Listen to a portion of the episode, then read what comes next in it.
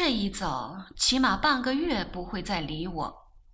我知道，做好人是难的，他们都太关心我，寸寸盯着我不肯放，没有一个人肯忘记过去的事，没有人肯把我当个普通人。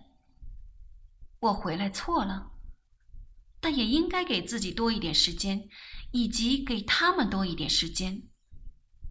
我躺在床上，用枕头枕住下巴，给自己多些时间。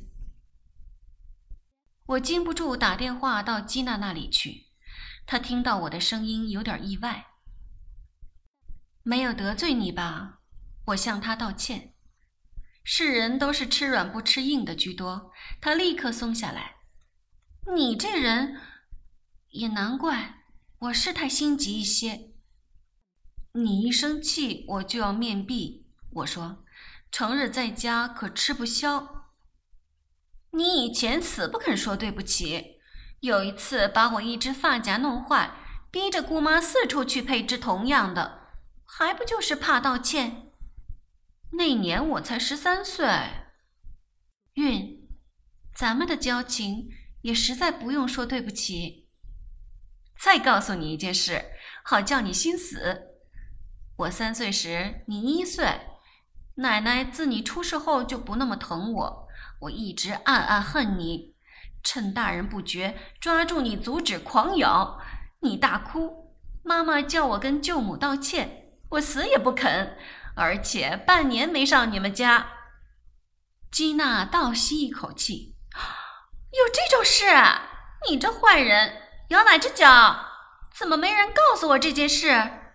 我哈哈大笑，基娜说：“我真应考虑同你绝交，你想想清楚吧。”我挂电话。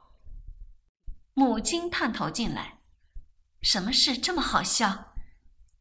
同基娜说起孩提时的趣事。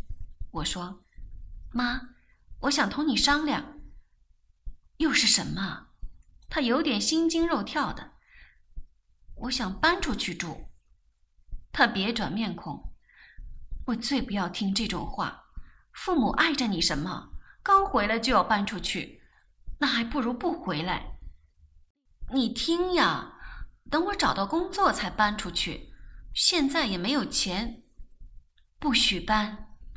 妈妈，我看着他，基娜都一个人住。他叹口气：“ 你嫌爹妈什么呢？”每天进出都要交代，每天睡前要道晚安，每天要表示确爱父母。你说是不是惨无人道？母亲悻悻然，这是什么话？我听不懂。我们稍微商量一下再做决定。我说，你们所谓商量，是早已决定，立牌通知一声，老家伙已属仁至义尽的好子女。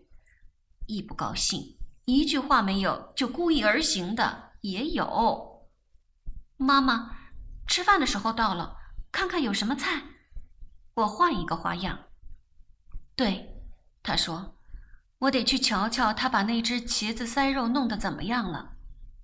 一阵风似的把妈妈扇出房间去。我已不习惯同其他人住，即使这其他人是父母。我喜欢独自占据一间公寓，浴后用一块毛巾包着身子，良久不穿衣服也不要紧。我又喜欢深夜独自看电视中之旧片，还吃芝士喝白酒。妈妈其实是明白的，只不过他们一贯不肯放松子女。无奈家中即使再好吃好住，也留不住成年的孩子。晚饭桌上，只见碗筷响。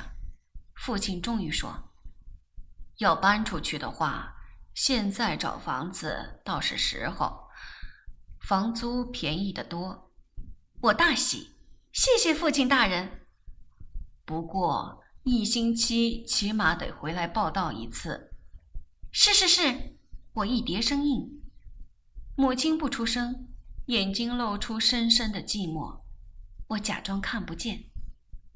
基娜便说他们够体贴。